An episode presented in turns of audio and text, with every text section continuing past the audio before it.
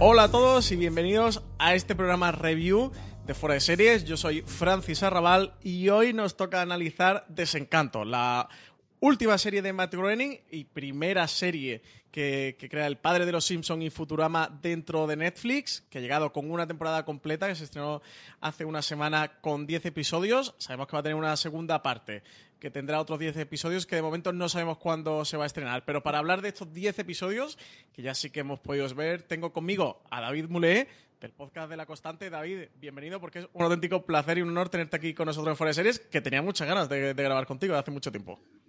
Oye, pues igual, igual encantado de estar con vosotros. La verdad que, mola un montón estar aquí fuera de series también con vosotros para comentar esta serie que, bueno, no sé si creará polémica o no. Yo creo que ya la ha empezado a crear en redes.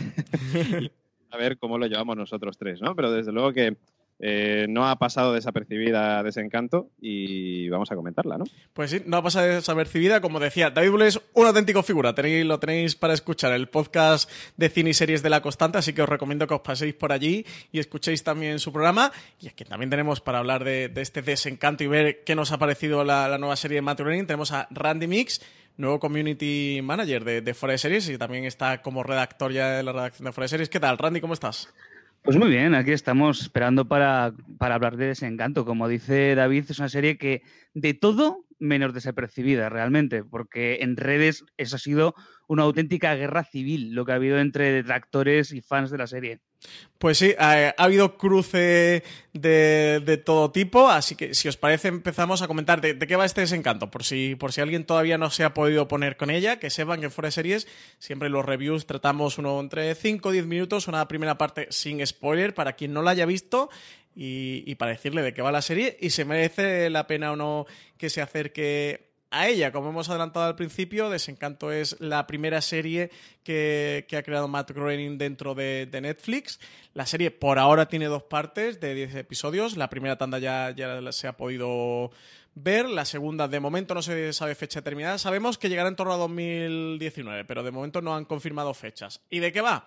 Pues la serie se sitúa en un fantástico mundo medieval, en, en una ciudad, en un reino que se llama Dreamland, en castellano lo han traducido como Utopía, y sigue las aventuras y desventuras de Vin, que es, una, es la princesa del reino, pero una princesa muy atípica de la que creo que tenemos eh, mucho que hablar. Una princesa bastante guerrera y que no sigue para nada el arquetipo de, una princesa de cuentos para ello, para acompañarla en sus aventuras, se echa a dos compañeros un tanto curiosos, que son Elfo, una especie de Sancho Panza, que, la casualidad, que, es un elfo, y Lucy, un demonio personal, que todo el mundo se va a empeñar en llamarle gato, porque tiene una especie de forma de un gato, pero es un demonio personal con, todas las de la ley. La serie, como comentaba al principio, puede llegar a ser un cruce entre Futurama, o la que más nos recuerde puede ser a Futurama, mezclada, lo podemos decir con, Juego de Tronos, por aquello de, la fantasía medieval. Pero en cualquier caso, David, eh, como valoración inicial, ¿qué te ha parecido a ti esta, esta primera parte de, la serie Desencanto?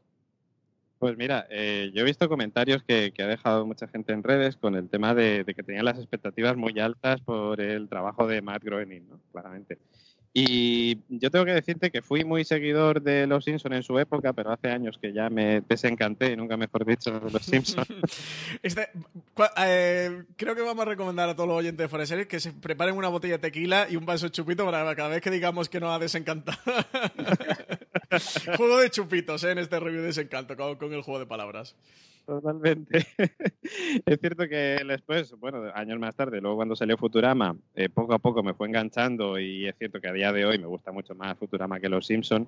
Y creo que Desencanto, pese a no ser ni Futurama ni Los Simpson, se podría acercar quizás un poquito más hacia Futurama.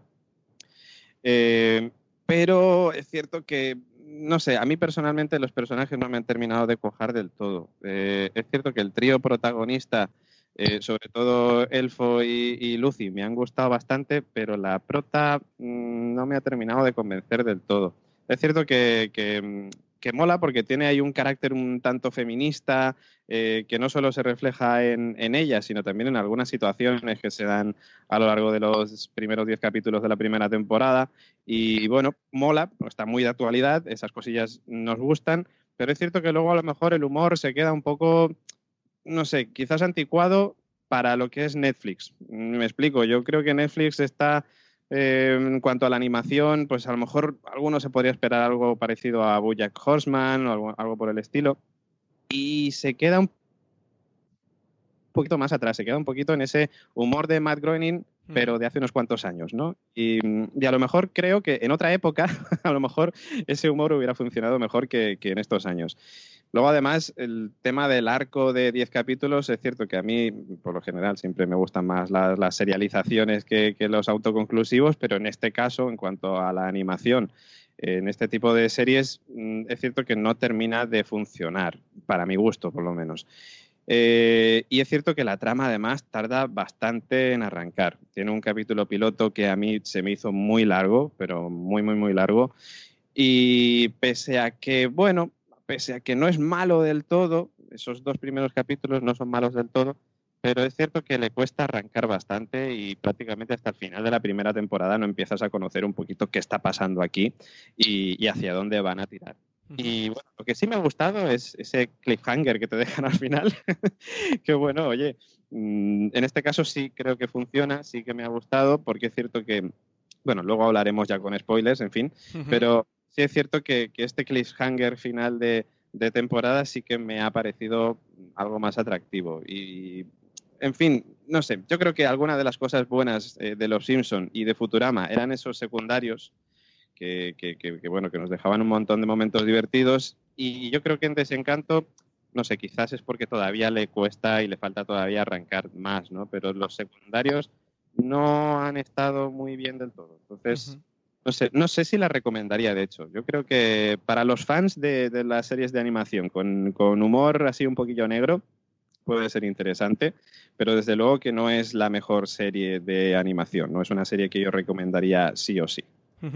Eh, David ha abierto muchos melones interesantes que, vamos a analizar y, a destripar en la parte con spoiler para quien haya visto.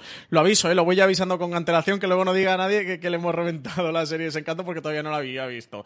Eh, daremos paso al corte eh, la parte con spoiler y luego volveremos a avisar, pero eso, todos estos temas que ha apuntado David, que, me parecen tan interesantes de analizar sobre Desencanto, lo analizaremos en esa parte con spoiler para la gente que sí que haya visto Desencanto, que haya visto los 10 episodios, eh, que haya visto la serie completa. Si hay alguien que, no la ha visto, no la ha empezado, no la ha terminado, eh, que escuche ahora la parte de, Randy, que sí que vamos a comentar un poquito más en la parte sin spoiler, pero que cuando avise de que ya viene la parte con spoiler, que corte, que pause y que, hombre, por supuesto que retome el programa cuando, cuando termine la serie, tanto si le ha gustado como no. Randy, ¿qué te ha parecido a ti estos 10 episodios de Desencanto? Esta primera parte que, ya nos ha mostrado Netflix. Pues mira, yo soy muy fan de, Matt Groening desde la época de Vida en el Infierno. Me compré todos los, cómics que sacó, que sí me parece un humor además muy crudo, muy, muy puro Matt Groening, porque ahí no tenía intermediarios. Luego en Los Simpson él mismo ha dicho que llega un momento, se, salió de la serie, eh, la serie continuó por su cuenta, él está de productor ejecutivo, pero como si no hiciera nada ya se nota, o sea, las últimas temporadas no tienen nada de las temporadas 3 a la 9, que digamos es la época gloriosa ¿no? de Los Simpson. Futurama lo mismo, él entró, eh, ideó la serie, pero luego todo lo demás lo iban otras personas. Por ejemplo, Weinstein, Josh Weinstein, que está eh, de productor ejecutivo también de Desencanto. Hay un problema que yo creo que, no se valora, que es que el capítulo 10 de Los Simpson fue Homer se va de juerga, que es un capítulo que no todo el mundo recuerda, que era un capítulo más bien tirando a flojo, que no tenía los personajes bien definidos. Desencanto solo hemos visto 10 episodios. Para una serie de animación me parece poco para juzgar. Recordemos que los 6, 7 primeros episodios de Boya Horseman no tienen nada que ver prácticamente con el resto del tono de la serie y las comedias en particular les cuesta coger tracción. La primera temporada de Parks and Recreation, de The Office, a todas les cuesta un poquito arrancar hasta que todos los personajes están unidos y sabemos lo que, lo que está pasando. Yo creo que Desencanto yo no la compararía ni con Los Simpson ni con Futurama, creo que quiere ser su propia serie, pero creo que la serie que quiere ser se ve en los capítulos 8, 9 y 10, que del 1 al 7 es una preparación, una presentación de personajes para que lo que pasa luego nos importe Entonces, todo lo que pasa, el cliffhanger, las diferentes cosas que ocurren al final y que por fin hay una serialización que tiene sentido, no lo tendría si no conociéramos mínimamente a los personajes. Personalmente, el capítulo piloto me pareció un horror, pero un horror con todas las de la ley, movimientos, especialmente la animación, la animación es muy lenta, eh, todo parece muy forzado, los chistes apenas tienen gracia, los personajes no te atraen de buenas a primeras. De segundo al séptimo va mejorando poco a poco, pero tampoco es una gran, una barbaridad. Hay una mm, cosa en particular que ya hablaremos en la zona con spoilers, que a mí no me gusta nada y que le están dando bombo y creo que no tiene ningún sentido. Pero de repente, del 8 al 10 empiezan con los misterios, empiezan con, con los cliffhangers, con las cositas, y creo que ahí es donde la serie quiere ser, es lo que quiere ser. Y después de cómo acabó, yo creo que del 11 al 20 va a seguir esta serialización y va a ser una serie totalmente diferente a lo que nos tiene acostumbrado Matt Groening. Y bueno, y ojalá no me equivoque porque si no de pitoniso vamos mal. Yo quizás a medio camino entre, entre los dos y lo que habéis comentado los dos. Estoy muy de acuerdo con todo lo que habéis comentado. Eh, a mí me pasó que, Netflix pasó a prensa los dos primeros episodios, que fueron los dos que vi. Además, los vi última, creo que última semana de julio, o sea, hace ya eh, bastante tiempo, hace algo más de un mes. Y, me parecieron muy flojos. Eh, lo, lo, llegué a comentar en el streaming y precisamente en el streaming de esta semana he vuelto a comentarlo porque ya he visto la temporada completa y aunque no quería hablar de ella con mucho detalle, porque para eso ya los oyentes iban a tener este review que estamos grabando ahora, sí que me apetecía decir que, creo que la serie mejora mucho conforme va avanzando. Y creo que el final es, sobre todo esos, quizás los episodios 7, 8, 9 y 10 son mucho mejores que, que el inicio del, de la serie, que en el tercero, el segundo al tercero hace un clic y sobre todo el tercero al cuarto ya se convierte en una serie bastante diferente y, mejor. El primer episodio, que es un episodio doble de unos 42, 43 minutos, creo que se hace muy pesado. Fijaros que no me parece, diría, una mala presentación de los personajes, de que te lo contextualiza bien y creo que en el primer episodio te queda claro eh, quién es cada uno, qué papel va a jugar dentro de la serie, cómo va a ser el rol que van a llevar entre, entre ellos tres y ellos tres con el resto de personajes, como, como el padre de Vin, que es, bueno, pues quizá el secundario más importante que vamos a ver o que hemos visto hasta ahora, pero es verdad que es eh, un episodio eh, sin demasiada gracia eh, y, por ejemplo, los screeners que pasaron tenían huecos de sonido. O sea, la banda sonora, creo, ¿eh? Creo, porque además es que luego lo he visto en, el film normal y no tenía esos fallos. Tenía fallos de animación, fallos de banda sonora, o sea, de la pista sonora, de la animación y, demás. incluso pensaba, digo, ¿qué, animación tan mal han hecho? Cosa que me extrañaba porque son los mismos estudios que, llevaron a cabo la animación de, mm, de Futurama, los de Rogue Draft Studios. y fueron los responsables ya de Futurama. Así que no sabía que, que podía estar ocurriendo en este desencanto. Los dos primeros de verdad que no me gustaron absolutamente nada y me echaron muy para atrás. Eh, luego la serie me ha gustado bastante, me lo he pasado bien, me ha resultado divertida. Creo que tiene momentos más acertados y momentos menos acertados. Episodios mejores que, que luego comentaremos y episodios creo que peores y que son más, más flojitos. Creo que tiene chistes mejor y peores que no está al nivel de la mejor Futurama ni al mejor de los Simpson, pero bueno, yo coincido ahí la parte con Randy, que quizá habrá que darle un poquito de, espera, a ver en qué tal esta segunda parte que llegará en 2019. Y luego hablaremos del final del cliffhanger, porque a mí es un final que me gusta, pero creo que el, ese cliffhanger, David, que no han dejado, debería de estar en el código penal registrado como cosas que no se pueden hacer, porque nos han dejado la serie cortada eh, por un hachazo totalmente. Pero bueno, luego, luego lo comentaremos en la parte con spoiler. Si os parece bien, David y Randy, eh, pasamos a, escuchar esa intro, una intro muy breve eh, de este secato, acostumbrado a la tradicional de los Simpsons, con lo larga que era y, esa animación tan chula y tan, tan mítica en este desencanto es una, introducción muy breve que además va mutando de episodio a episodio. Así que si os parece, escuchamos ya la sintonía de, inicial de desencanto y empezamos. Y entramos en la parte con spoiler. Oyentes, os aviso a todos, ¿eh? que entramos ya en la parte con spoilers de desencanto.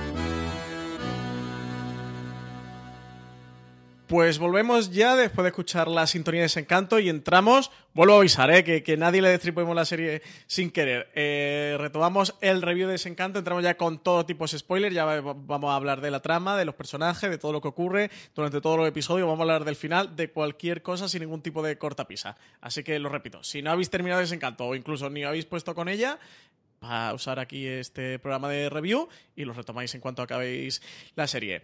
Eh, mm, Randy, ¿Qué te parece comenzar? Si, te pareces, eh, empezamos a meterle mano por toda la parte de, la parodia de la fantasía medieval, que quizás fue junto al nombre de Matt Groening, evidentemente por donde más se vendió esta serie de Desencanto y, más promoción se ha hecho. Estamos en época, en pleno auge de la, de la fantasía épica medieval, evidentemente con, con, Juego de Tronos. Han surgido muchísimas series que se van a empezar a estrenar. Bueno, pues de Resucitar el Señor de los Anillos para serie televisión hasta Conan el Bárbaro, la serie también que va a hacer Netflix de The Witcher, la saga de Gerald de Rivia. Es decir, estamos una época absolutamente lúcida para la, para la fantasía medieval y justo en este contexto surge esta serie de, animación, este desencanto de Matt Groening. La serie tira más por todo el tema de la parodia, de desmontar un poco los clichés de la fantasía medieval, como ya hiciera en su momento Futurama con, con la ciencia ficción y con los viajes espaciales. Y eh, yo creo, no sé cómo lo veis vosotros, que se sirven mucho de las convenciones de la fantasía medieval y, del rol que juegan con eh, cada sexo, sobre todo en aquella época, con una ambientación medieval, con los tiempos los que corren, con 2018. Que por ahí explotan mucho de, hacer chistes y algunos realmente divertidos y, muy lúcidos. Randy, ¿cómo ves tú toda esta parte de, de la fantasía medieval en Desencanto? Pues fíjate, a mí lo que me parece es que no termina de acertar en el tema de la parodia. Quiero decir, sí que es una parodia y es una parodia bastante bien conseguida a veces, pero creo que más que una parodia lo que está presentando es un mundo en el que la excusa de la fantasía medieval le sirve para no tener reglas. Esto es, le sirve para que haya ogros, para que haya enanos, para que haya elfos, para que haya tal, pero te lo presentan todo como muy de golpe sin darte a entender muy bien cuáles son las normas. Es decir, todo el mundo sabe que existe la magia, eh, todo el mundo sabe que, mm, eh, que eh, hay, ese rey es solo de ese reino, hay más reyes en otros reinos. Creo que lo que, en lo que falla mm, Desencanto es en basarse en los chistes, pero sin presentarte sin hacer nada con ellos, sin presentarte un mundo con ellos. Y eso a mí me, se me queda un poquito un poquito cojo, porque no me queda claro si Utopía es el único reino de, allí, si hay muchos más, porque tampoco salen de allí más que para ir al poblado de Elfo y poco más. Sí, nos presentan el reino de los elfos, que, está como en una otra dimensión, ¿no? Que la abren con un portal, y también nos presentan el, reino donde viene la reina Ona, este reino que son como una, son una simulación de japoneses, ¿no? Eh, podríamos, podríamos decir que, que no sé si recordáis cómo le llaman al reino, porque yo ahora no me acuerdo. No me acuerdo, la verdad. David, ¿tú recuerdas cómo le llaman al reino este? Al, reino que nos presenta con el que tienen guerras, tuvieron muchas guerras y, consiguen pacificarlo mediante una política matrimonial en el que el rey Zog se casa con la reina Una. no, a, mí, me pillas también, ¿eh? Yo tampoco me quedé con el nombre. Pues tenemos este reino, yo coincido contigo, Randy, que no nos presentan demasiado de su universo. Creo que se están reservando mucho para la segunda parte de la serie porque además tenemos por ahí una confabulación de una sociedad secreta de la que tampoco sabemos mucho más de ella. Claro, han ido sembrando pequeñas semillitas, lo cual está muy bien, porque eh, al final, cuando de la temporada, cuando todo explota, mola muchísimo. Pero eso lo que me gustaría es que ahora llevara a que a explorar nuevos sitios, a explorar nuevos mundos, a, abrir un poco el mapa de desencanto, porque ahora mismo lo que hemos visto son tres puntos y ya está. Y me gustaría saber más sobre este mundo, sobre todo porque creo que la, fantasía medieval da para muchísima parodia, porque tú lo has dicho, tienes Conan por un lado, tienes Juego de Tronos por el otro, que no tiene nada que ver y al mismo tiempo lo tienen todo que ver. Entonces me encantaría ver diferentes puntos de la parodia medieval en diferentes lugares de la geografía de desencanto. Entonces vamos a ver si Matt Groening se pone las pilas y no constrige las, las historias solo a, utopía. Que es, me gusta, ya te digo, se queda cojo porque no hay tantas historias que contar en ese reino ahora mismo. David, ¿cómo ves tú todo el tema de la parodia de la fantasía medieval que forma ese cuerpo principal de desencanto? Hombre, por un lado lo veo como un paso lógico de Matt Groening, ¿no? O sea, si en Los Simpsons nos presentaba una familia, digamos, eh, pues eh, contemporánea, luego en Futurama nos mostraba el futuro, pues estaba claro que ahora iba a ir al pasado y además, pues aprovechando, como decías tú antes, ¿no? Todo el tema de la fantasía medieval y que ahora mismo está bastante de moda, pues qué leches, pues ha dicho, pues hacemos aquí fantasía medieval. Yo creo que es un paso lógico dentro, de, dentro del trabajo de Mark Groening. Eh, a mí me gusta, a mí me gusta eh, primero por, por eso, porque no lo iba a hacer de otra cosa, yo creo. O sea, está muy bien ambientado, me parece que en ese sentido es un acierto, pero sí es cierto que estoy de acuerdo bastante con Randy, ¿no? En el que los chistes, por ejemplo, a mí, por ejemplo, me parece que están bien, o sea, en el sentido de bien traído, bien traído el chiste, pero el chiste es que es malo. Entonces, el problema es que, que claro, que no termina de de hacer esa gracia que quizás debería de hacer, ¿no? Está como un poco ahí como, como un sí pero no. Es como, como un quiero y no puedo. Eh, es como vamos a exagerar muchas cosas para ver si exagerándolas tanta, tanto hace gracia.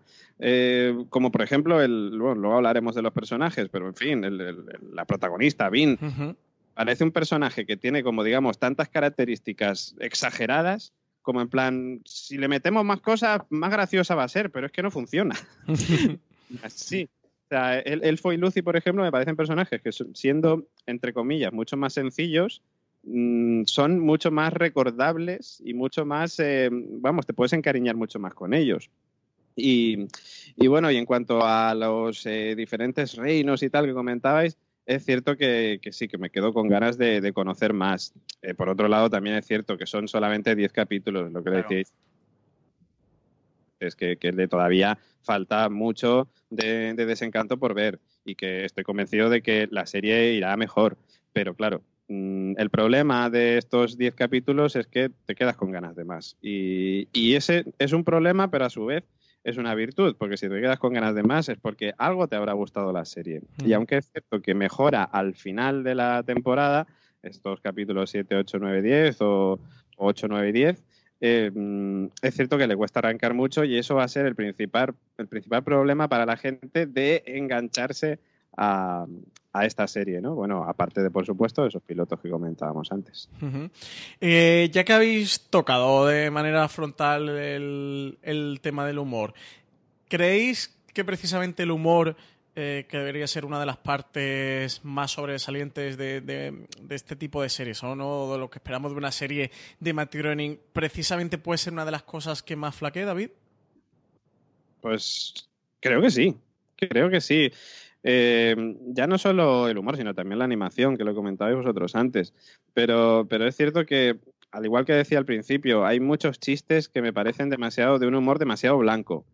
Quizás mm, puedo llegar a pensar en algún momento que Desencanto no va a buscar al público que conoce a Matt Groening de toda la vida. Creo que quizás va hacia un público un poco más joven, podría llegar a pensar. Y a lo mejor ahí no sé hasta qué punto puede llegar a funcionar este tipo de humor pero desde luego que los que somos de, como quien dice, de toda la vida, porque nos hemos criado con los Simpsons, porque, en fin, lleva tantos años que, desde pequeños que todos hemos visto los Simpsons, nos hemos criado con ese tipo de humor, luego con Futurama, pero es cierto que, iba evolucionando ese, ese, tipo de humor, pero en, Desencanto es como si hubiéramos vuelto un poco hacia atrás.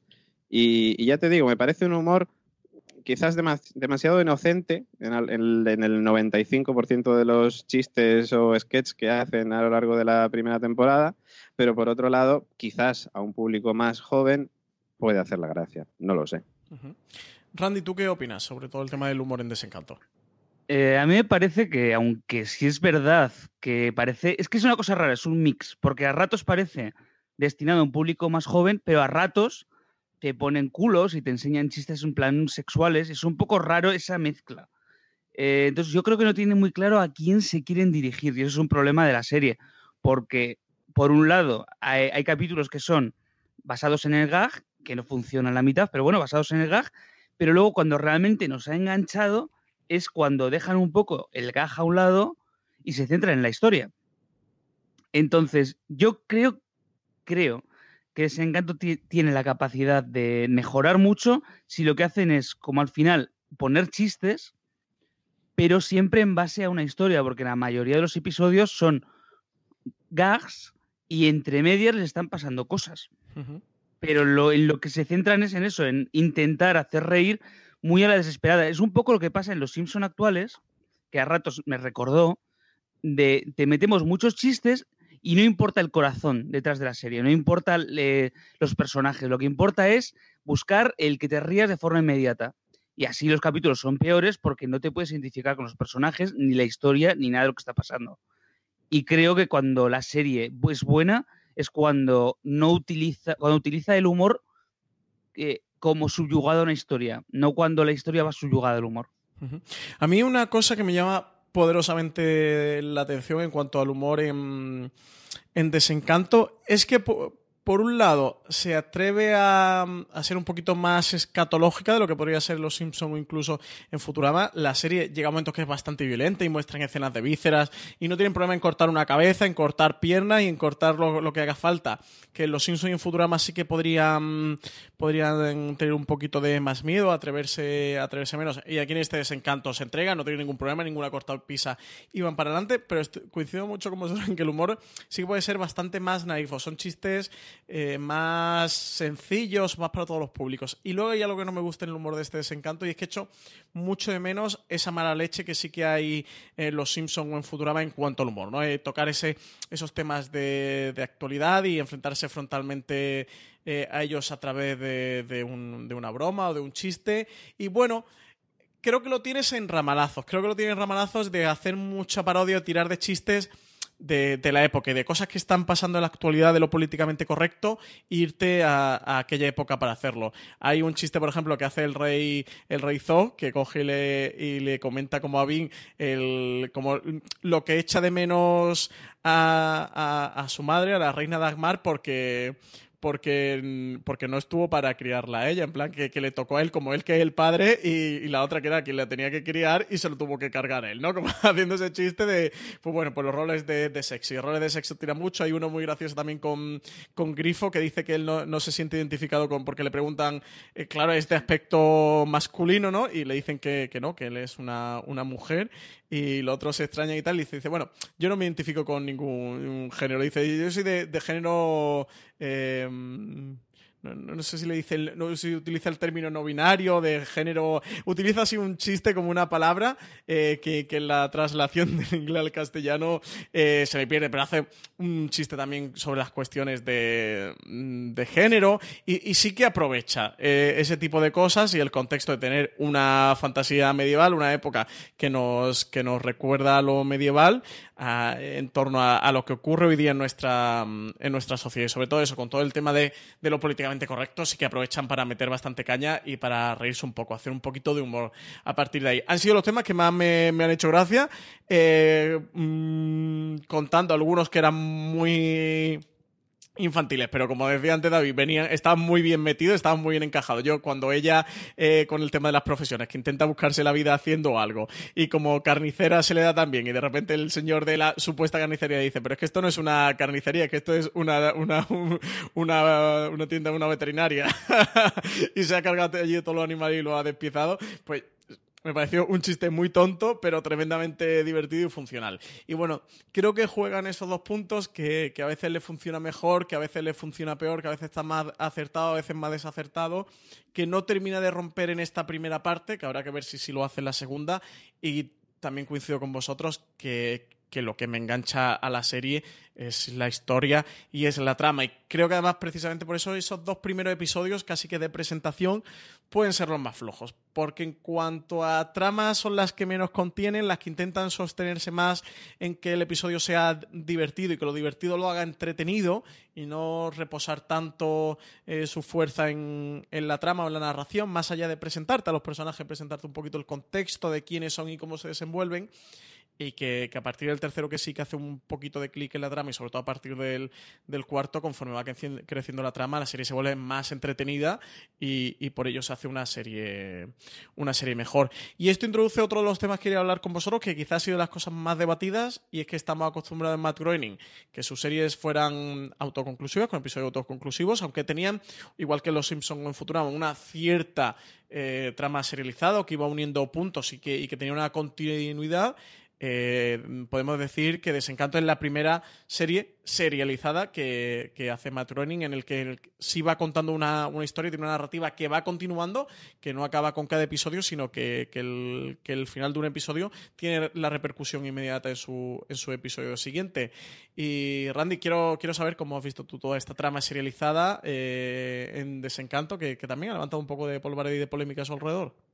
Es que mm, yo no estoy tan de acuerdo con que no haya tenido episodios autoconclusivos. Me explico. Por ejemplo, hay un episodio en el que liberan las fuerzas del mal al completo y dicen, vaya, ahora el mal correrá por el mundo. Y yo pensaba, joder, pues el próximo episodio va a ser la hostia, ¿no? Porque va a estar hablando de, cómo el mal influye a la gente y no pasa nada. Próximo, hacen como que no ha pasado. Hay cositas que ahí estoy de acuerdo contigo. A mí me sorprendieron, ¿eh? Hay cositas en la trama que sueltan y luego no se vuelve a saber nada de ella. Si era como, sea, la solución de continuidad te la estás cargando un poquito. claro, entonces la continuidad, yo te digo, ya te digo, yo creo que empieza en el 7 o el 8, cuando empiezan con los misterios, los cliffhangers y tal. Antes de eso, a mí me parece un episodio como podría ser la continuidad de Futurama, que tenía su continuidad de que si Fray Lila que sí que no, que si, que si Zap Brannigan se liaba con Lila y luego se volvían a ver. Tenía sus cositas de continuidad, igual que los Simpson las tenía en que los padres de Milhouse se divorciaron y después se volvieron a juntar o tema parejas. Eh, desencanto hasta que no llega cierto momento en el que realmente empieza a ir como, como un río. Yo creo que todas las quejas que he oído sobre la continuidad, porque empeora, tal, yo es que no lo he visto realmente, lo he visto como la continuidad que podía haber antes en las series de Matt Groening. Luego, al final sí, y al final es cuando todos estamos de acuerdo que es cuando la serie empieza a funcionar. Entonces yo digo un sí muy grande en este caso a la serialización porque no creo que todas las series de animación eh, tengan que ser un gamble, ¿sabes? Que tenga que ser un, capitulito que te puedes ver ahora, eh, cambiarle de momento y funciona igual. A mí me parece estupendo y si saben llevarlo bien, como creo el equipo que está detrás debería saber llevar esto bien, eh, y confío en que la serialización va a ser súper fuerte en la segunda temporada y va a funcionar mucho mejor. Y ojalá eh, no me equivoque porque nadie quiere ver una serie mala, vamos. Sí. Em, David, ¿tú qué opinas en, todo, en cuanto a todo este tema de, la serialización en, Desencanto? Pues mira, estoy en, estoy en parte de acuerdo porque antes hablábamos de que esos capítulos finales son los que más nos habían gustado y justamente son donde más se serializa la serie. Por lo cual, mm, por ese lado, puedo pensar que la serialización es un, es un acierto, ¿no?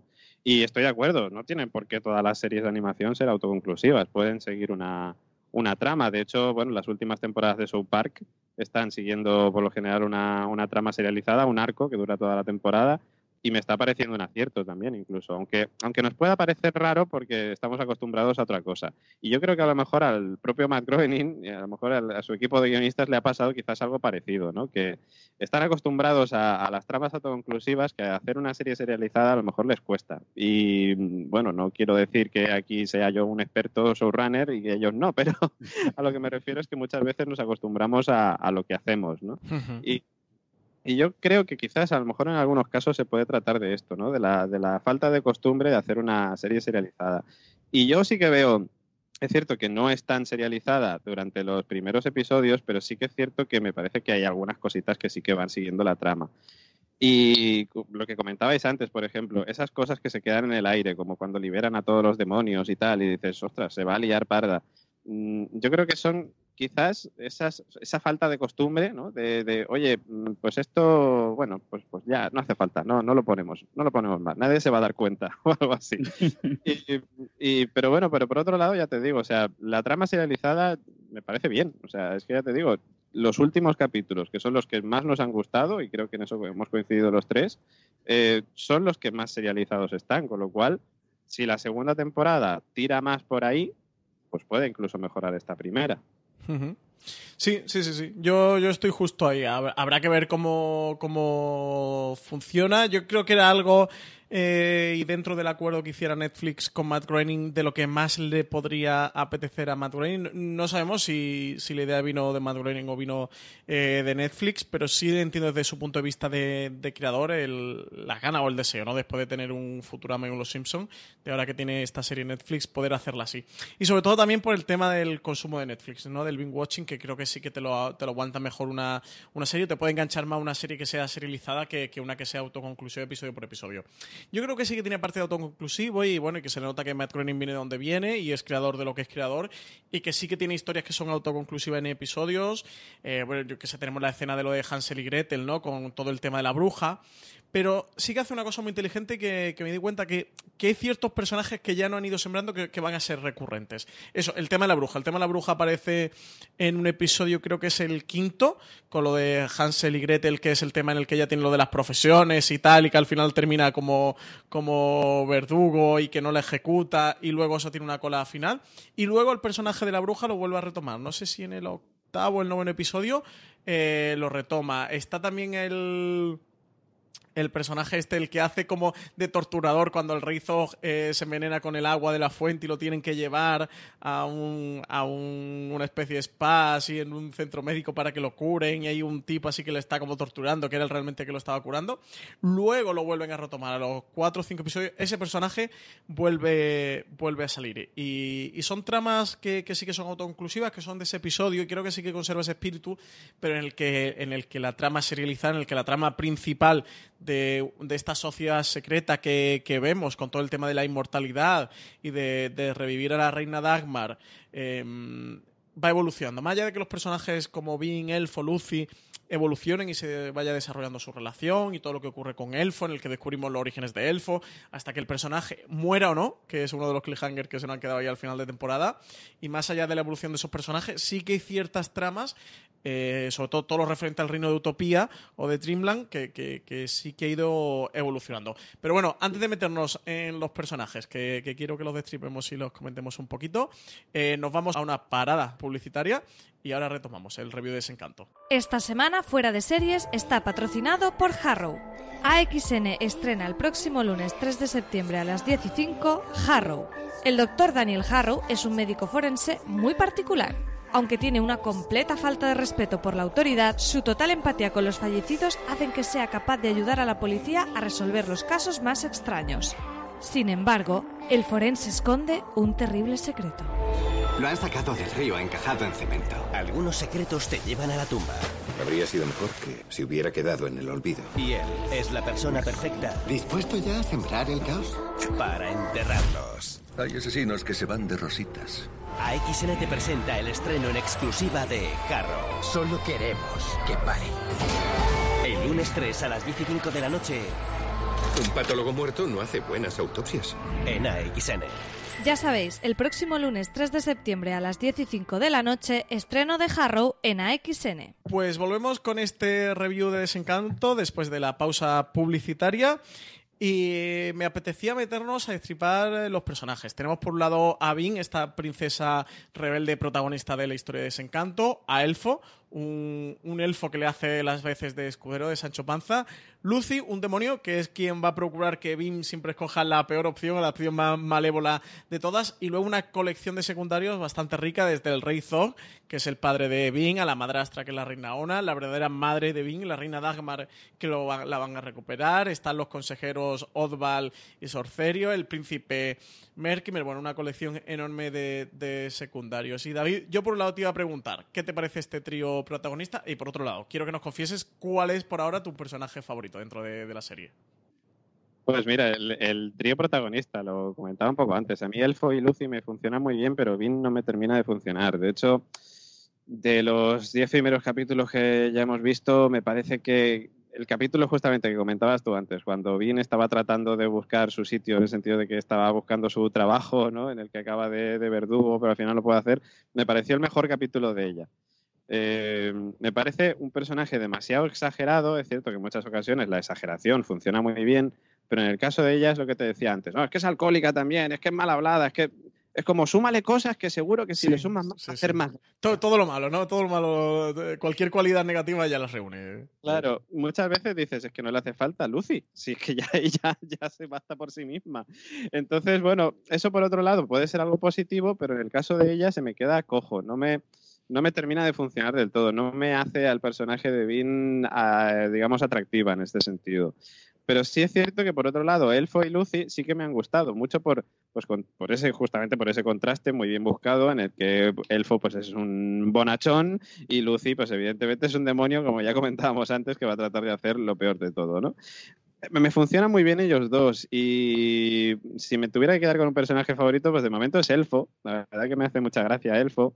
Y bueno, a ver, que estoy evidentemente convencido de que no va a morir, por, más que nos hayan dejado ese cliffhanger y tal, yo creo que sería, vamos, me, me parecería un error muy grande que, que Elfo no volviera a aparecer, pero bueno, desde luego que creo que la escena post créditos después del último capítulo queda bastante claro de que Elfo va a seguir vivo y, mm, y la verdad que en ese sentido me parece un acierto. Además me gustó mucho también el, el momento en el que se llegan a plantear si Elfo realmente es un humano, o sea, es un elfo o no, o qué leches es. Y me gustó mucho ese momento en el que su padre le dice, bueno, tú lo que eres es, y te quedas ahí con Sí. la cara. Joder, cabrones, necesito saber qué es este tío, qué es este ser. No sé, la verdad que me gustó bastante. Luego, bueno, en fin, cuando se inventa toda esa relación con la gigante y tal. No sé, eh, me parece un personaje bastante guay, bastante guay. Y Lucy me parece un personaje chulo, pero que todavía le quedan muchas cosas por demostrar. Me parece que en esta primera temporada no lo han explotado quizás todo lo que se podría explotar Lucy, siendo un personaje bastante potente, porque joder, es que es un demonio. O sea, que ya empezando por ahí, es un demonio con, que, que confunden con un gato. O sea, que me parece un personaje que puede ir a mucho más, pero es cierto que quizás donde más se deberían de preocupar es en el personaje de Vin, bajo mi punto de vista, desde luego.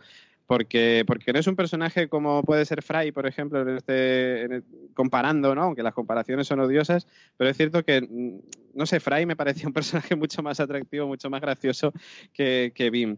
Y, y bueno, veremos, no sé, yo espero que la segunda temporada le den un poquito más, mm, no sé, le den una trama algo más eh, interesante.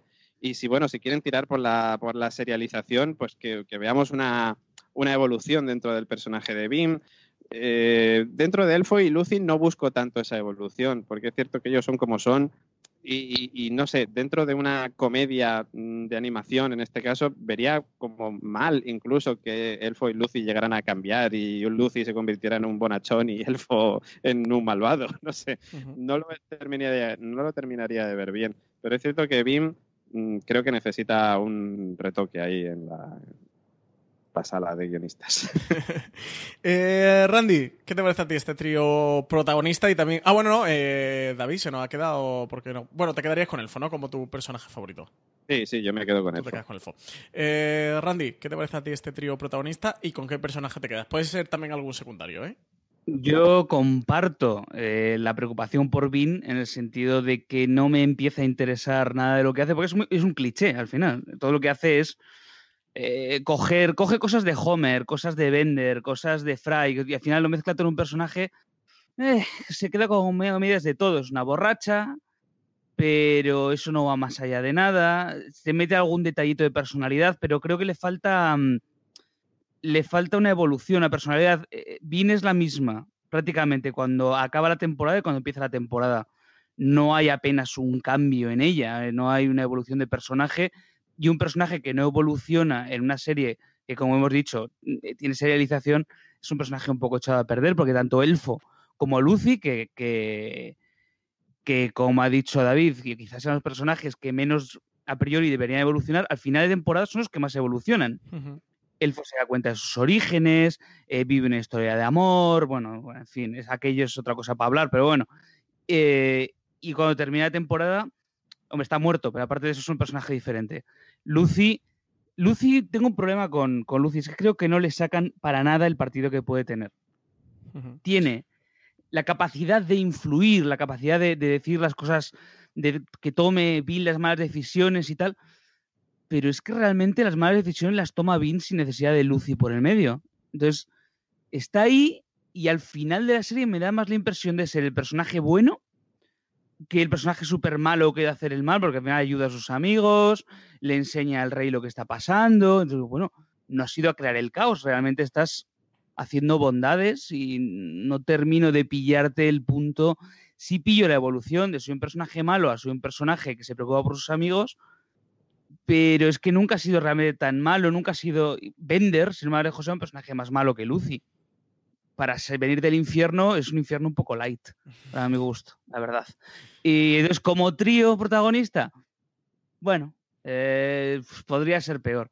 De los tríos protagonistas que ha tenido Matt Groening, sí es verdad que es el que tiene menos carisma a priori, que los personajes encajan, yo creo, un poquito peor a pesar de lo que la serie se empeña en decirnos, lo bien que encajan y lo bien que beben y lo bien que se lo pasan, yo creo que no terminan de encajar. Donde la serie tiene refulge es en los secundarios. Yo sí que creo que está intentando hacer un Springfield eh, medieval. en cuanto a los personajes, rollo, el, el, Rey Zog, que sí que es un personaje casi principal, como podría ser el abuelo Simpson, por poner ejemplo de personaje que sale bastante la reina Dagmar me, ha gustado la pequeña aparición que ha tenido. La reina Ona, bueno, me, me flojea un poco, pero está bien. Los, es que incluso los personajes más pequeños les ha dado, que es lo que más gracia me hace, el rey que se clavó la, la espada en la cabeza y sigue vivo. Ese personaje me parece, o sea, cada aparición que tiene me hace reír más que la anterior. Espero, de hecho, que aunque le hayan supuestamente matado, no le maten, ¿sabes? Que siga apareciendo cada temporada diciendo, no, que sigo vivo, si me podréis ayudar. Ese me parece. Los momentos quizás así más locos son de los más divertidos. A mí me ha hecho mucha gracia Randy, me hacía mucha gracia ese personaje. Y la madre del caballero que los acompaña a hacer la aventura. En el momento bueno, cuando le introduce él como el capitán de decir, bueno, y también está la madre de no sé quién, que, que no hemos podido librar de ella, y diciéndole, cuando van a entrar en la cueva, de cuando mueren los dos, de decir, dice ella al hijo de, a ver si tú te crees que por llevar una cota de malla yo me voy a quedar tranquila con que tú estás seguro. Esos momentos más extremos y más locos han sido también de los más divertidos dentro de, para mí, de Desencanto. Exacto, es lo que yo creo que mejor funciona. Creo que se llaman Zipizap, que son Zigzag, que son los dos eh, precursores de la vida, de vida en el infierno, que salen, que son los pequeños sirvientes. la, la, mm, joder, ¿cómo se llama? La sirvienta que siempre está sonriendo, pero realmente tiene una vida interior horrible. Esos personajes pequeñitos que no son principales para la historia ni nada, a mí son los que mejor me han funcionado, los que más gracia me han hecho y los que espero que en la segunda temporada y en adelante vayan metiendo más pildoritas. Eh, joder, hay uno, el, el bufón, que dice dos frases en toda la temporada y que igual son las dos frases que más gracia me han hecho de toda la temporada. Que está el rey diciendo, estoy triste, no tengo a nadie, estoy triste, ¡tienes al bufón! Y me hace mucha gracia. Más que cualquier otro personaje que, que, aparezca realmente en la serie. Y de hecho, si tengo que elegir un personaje favorito, te diría casi que el elenco de secundarios de una frase. Me parece hasta ahora lo más acertado de, de Desencanto. Yo en cuanto al trío de protagonistas estoy con vosotros. Creo que bien eh, ha jugado bien el, el, papel que han querido darle en esta primera parte, eso de, de bueno, pues ser una protagonista femenina, de no de, de desmontar esa etiqueta o ese arquetipo de, de, la princesa de cuentos y de darle la vuelta y bueno, eso es lo que hace que al final dando la vuelta lo terminas convirtiendo casi que en un cliché o puede forzarlo un poco, ¿no? Que, que sea todo lo extremo, lo que decía David, que sea como una colección de, la antítesis de una princesa de cuentos, pues borracha, es guerrera, es mal hablada, eh, no quiere saber nada de príncipes ni, que, ni de políticas matrimoniales. O sea, lo que hace es justo darle la vuelta, pero quizás termine siendo un poco excesivo, un poco eh, demasiado evidente.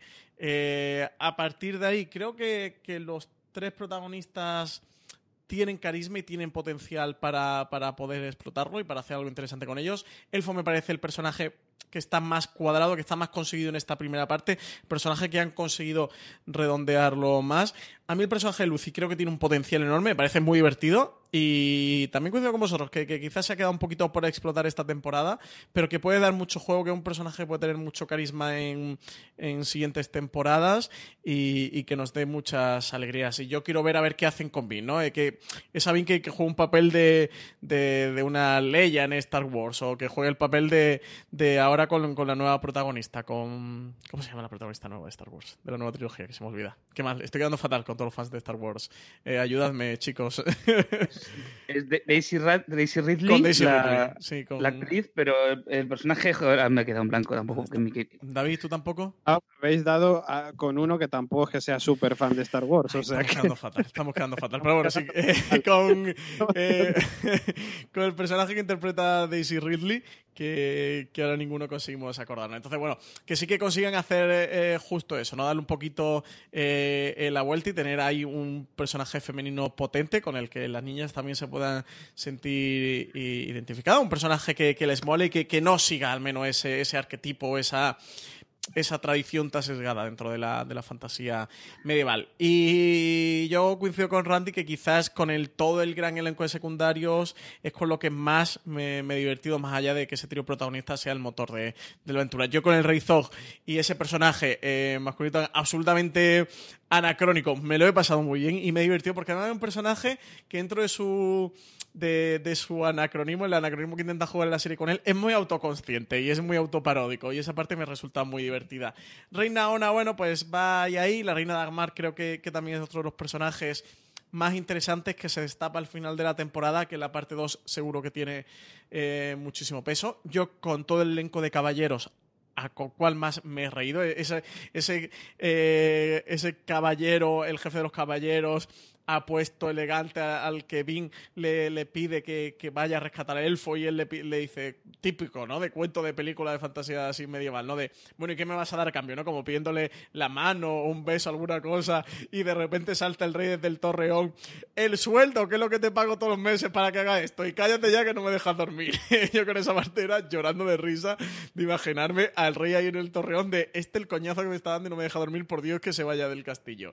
Y, y, y esos momentos, el que tú comentabas, el rey con la espada, con la, con la cabeza atravesada eh, por la espada cuando salía, o el cerdito que también al cerdito que convierten con con el hechizo y que, que continúa por ahí la temporada. Incluso la gigante me ha parecido una trama eh, interesante en las que se aprovechan para contar algo más y aportar una nueva Sí. capa en la serie de Desencanto. Todo, todo el tema que hablan, que al final no deja de ser eh, un racismo con unos prejuicios. Eh, de hecho, creo que tenían también unos chistes bastante buenos sobre el racismo. Ahora no recuerdo. Ah, con los elfos, que dicen, nosotros no somos eh, racistas y tal, no sé qué, y con toda la que, la que montan en torno al racismo y los elfos también tienen unos cuantos chistes muy, muy divertidos. Ah, sí, decía, dice, nosotros no somos racistas. Eh, eh, ¿cómo es? no sé si os acordáis, decía, dice, eh, simplemente sabemos que nosotros somos una raza superior y vosotros no sé qué, o algo así, ¿no? o somos, o somos- solo somos conscientes que nosotros somos una raza superior y por, por eso vosotros no sé cuánto, pero nosotros no somos racistas. Y... ¿El qué. Randy? En, en el bosque creo que hay un reno también racista o algo así, que se encuentra a, Elfo y a, y a Vin y dice, una humana y un elfo, pero qué cosas se ven hoy en Sí, día. sí, sí. Justo esa. Y, y yo creo que son, bueno, pues son los momentos más lúcidos y, y donde las bromas de verdad, al final, tener una doble capa, que es lo que hacen muchas veces los Simpsons, esas bromas con, con tan mala leche y tan cargadas, eh, pues, pues hacen tanta gracia al espectador. Yo quizás, eso de los secundarios, me quedaría con el grupo de los caballeros y el Rey Zog, ha sido lo que más me, me he divertido. Y bueno, ya por finalizar el, el podcast, eh, me gustaría, David, que nos digas cuál ha sido tu trama favorita dentro de toda la serie, el momento con el que tú mejor te lo has pasado. Me alargo un pelín porque es que eh, Rey, por cierto, se llamaba la de Star Rey, Wars. madre mía, Es qué verdad. cabeza tenemos. ¿eh? Un montón de veces hoy, pues Rey.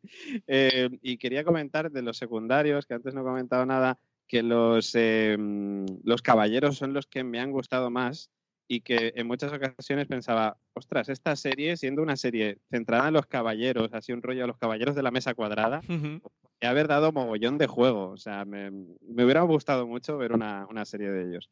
Pero bueno, en fin. Eh, ¿Qué trama es la que más me ha, me ha gustado? Me comentabas, ¿no? sí. ¿Con qué tramas te quedas tú? ¿Cuál ha sido tu, tu favorita dentro de toda la serie? Pues yo la verdad que me quedo con, con- con la trama general, ¿no? Pues con esa sociedad secreta que ha mandado supuestamente a Lucy para influir en Bim de alguna manera, en la muerte de Elfo, que me imagino que algo tendrá que ver con ellos también. Eh, yo creo que toda esa trama principal que, que hemos descubierto sobre todo en los últimos capítulos es la que más me ha gustado y de hecho es que bueno entiendo que ellos eran lo que lo que iban buscando no porque no sé, luego, por ejemplo, el tema de la resurrección de la reina Dagmar, yo mm, no estoy con vosotros en ese sentido. A mí la reina Dagmar no me ha gustado mucho. Y, la reina Ona, es cierto que siendo bastante sosa y siendo un cliché, súper cliché de la madrastra, digamos, de, de, la princesa, me ha parecido más interesante, sobre todo cuando van ahí a su reino y conocen ahí a los demás, no sé. Pero sí que mm, si me tuviera que quedar con una de las tramas, quizás sería de la, de la trama principal, ¿no? Y bueno, a ver, también me gustó mucho la de Elfo enamorándose. Bueno, es que al final es un conglomerado de muchas cosas, ¿no? Pero bueno, si hay que elegir una, me quedo con la trama principal.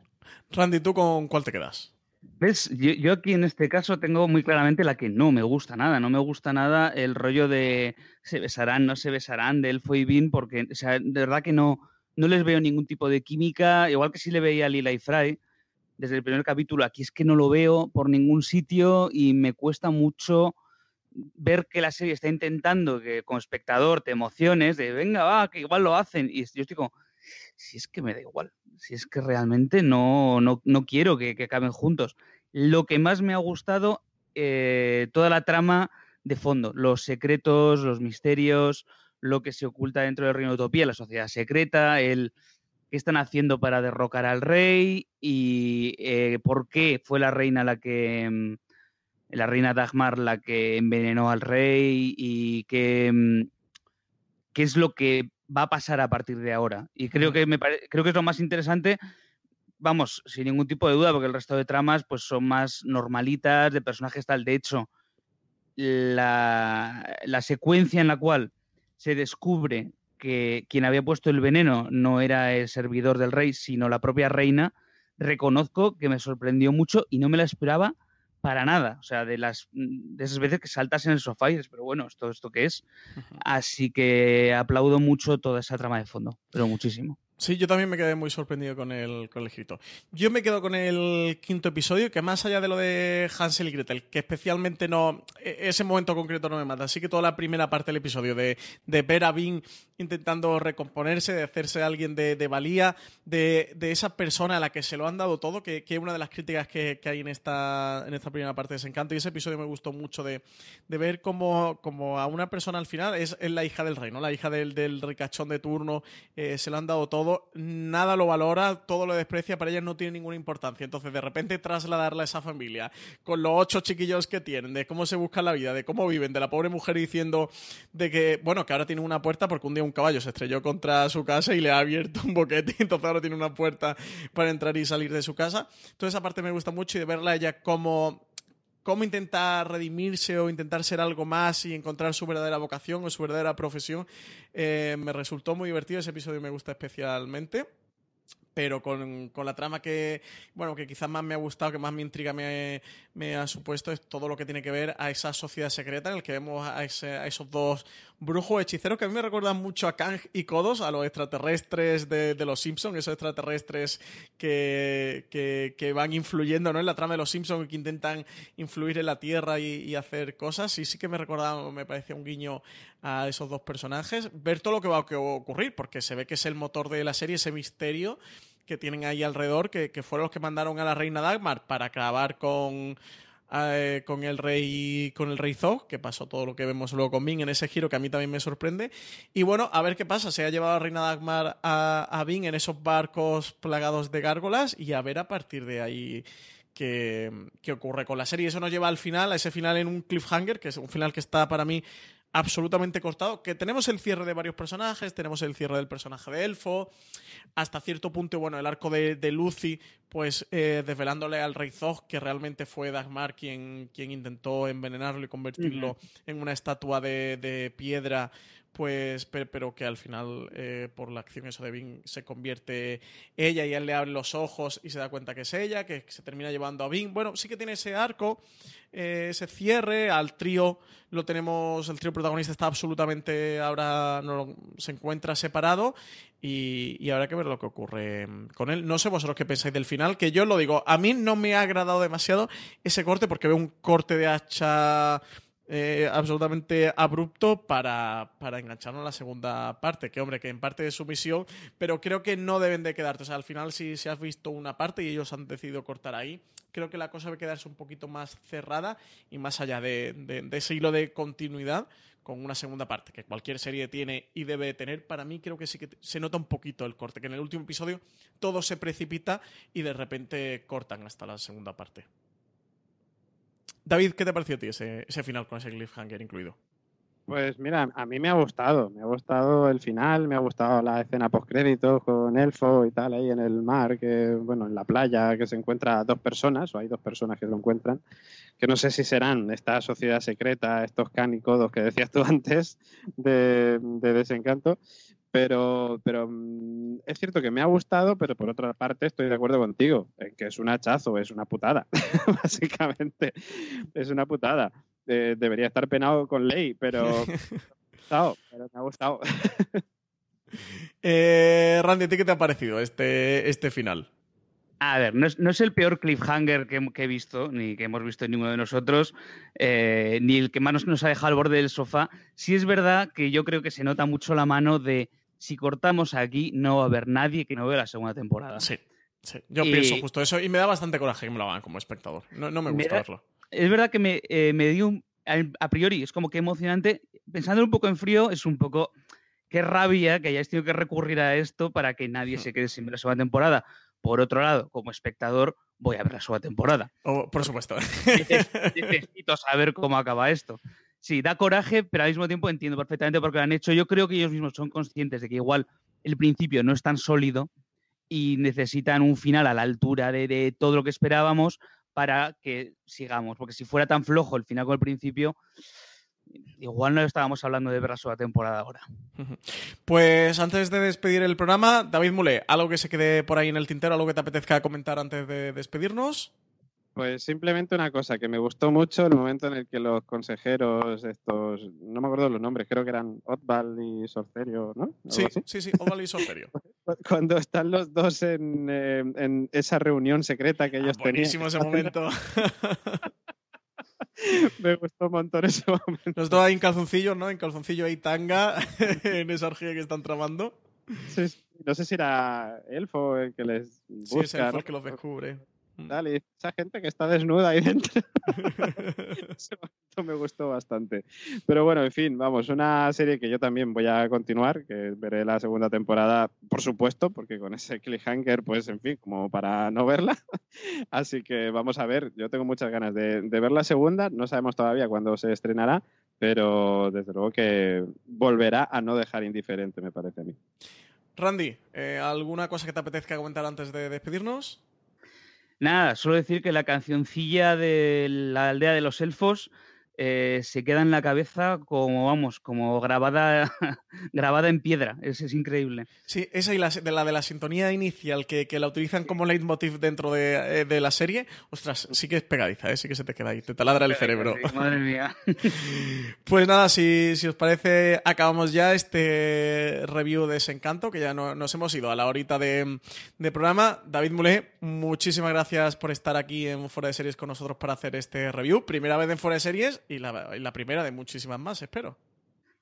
Pues a vosotros, a vosotros, gracias por invitarme. Por supuesto, ya sabéis, cada vez que queráis aquí estaré y lo he pasado muy bien con vosotros. Pues muchas que- gracias, muchas gracias. Ya sabéis todos que lo podéis escuchar en el podcast La Constante. Está en todos los sitios, todos los reproductores de, de podcast que cualquiera que tengáis. Buscad la, buscad La Constante y tenéis un programa de cine y series hecho por David Mulé y Randy Mix. Muchísimas gracias. También, este, si es tu primer podcast, ¿no? De Fuera de Series. podcast, mi primer podcast en fuera de serie es el primero de muchos. También Pero es el tuyo. Eh, tu primero, sí, espero que, que el primero de muchos también. Ya sabéis que también lo podéis tener, lo podéis leer por fuera de series.com y que también lo tendréis a partir de ahora por los podcasts de fuera de series. Pues muchísimas gracias a todos y nos seguimos escuchando aquí en fuera de series.